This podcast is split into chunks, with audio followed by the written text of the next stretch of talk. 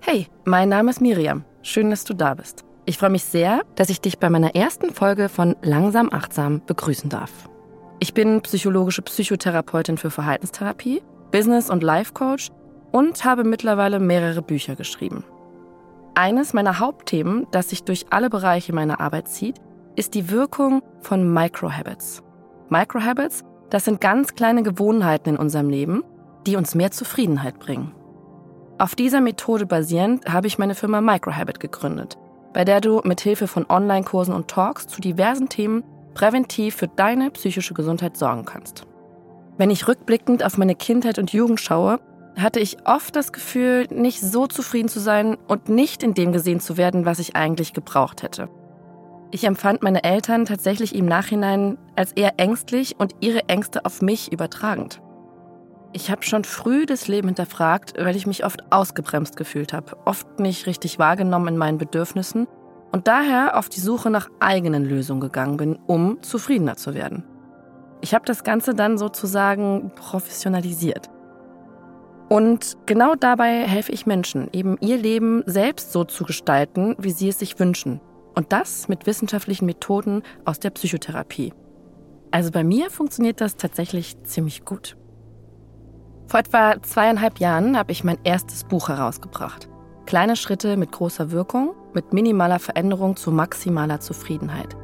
Und an dieser Stelle ist es mir nochmal wichtig, auf die Methode einzugehen, weil sie in jeder Folge aufgegriffen wird und dir einen guten Leitfaden an die Hand gibt, um das, was du hier hörst, in deinen Alltag zu integrieren.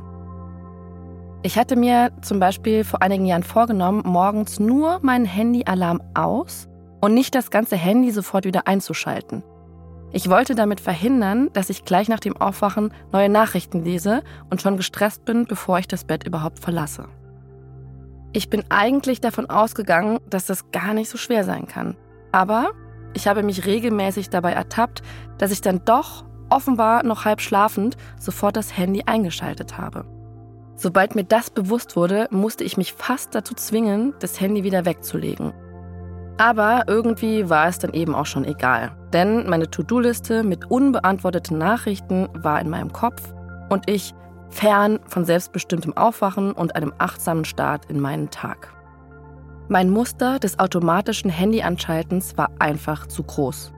Ich legte mir einen analogen Wecker zu und mein Handy musste über Nacht tatsächlich in ein anderes Zimmer. Zu Beginn fühlte sich das an wie ein kleiner Entzug. Ich mochte den schrillen Weckton des neuen Weckers nicht, hörte nachts sein Ticken, war genervt und frustriert und wünschte mir einfach mein Handy zurück ans Bett. Aber ich wollte auch unbedingt morgens das Gefühl haben, ohne Nachrichtenflut in meinen Tag starten zu können. Nach drei Tagen waren die Entzugssymptome wesentlich besser und ich konnte achtsam im Flugmodus in meinen Tag starten und zwar in dem Tempo, in dem es für mich gut ist.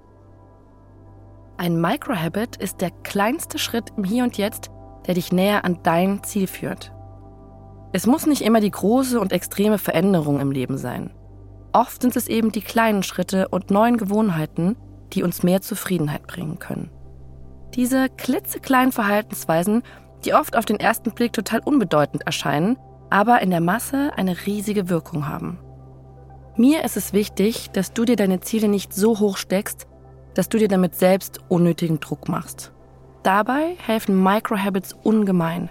Eine Metapher dazu wäre das Ziel, einen Berggipfel zu erreichen.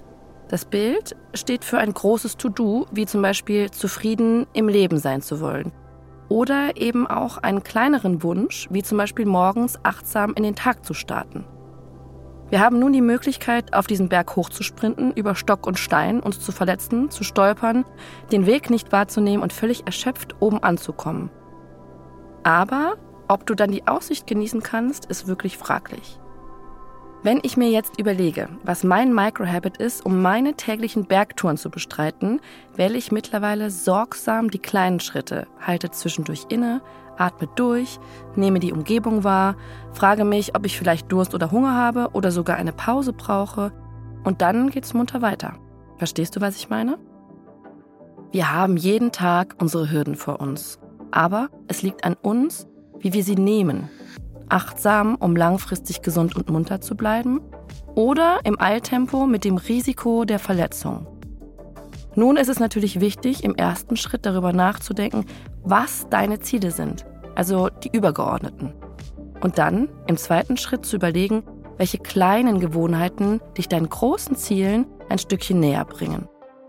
Wenn du mehr über das Thema Microhabits erfahren möchtest, gib doch mal in der Headspace-App meinen Namen Miriam ein. Dort findest du eine Meditation von mir zum Thema Microhabits.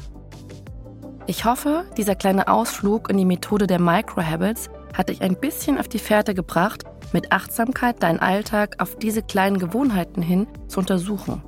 Schau doch mal, was du da so finden kannst. Also an kleinen Microhabits, die dir gut tun, aber auch an denen, die dir eben nicht so gut tun. Und herzlichen Glückwunsch, denn die ersten Schritte bist du bereits gegangen, damit du selbst für deine Zufriedenheit im Leben sorgen kannst. Alles Liebe, bis morgen.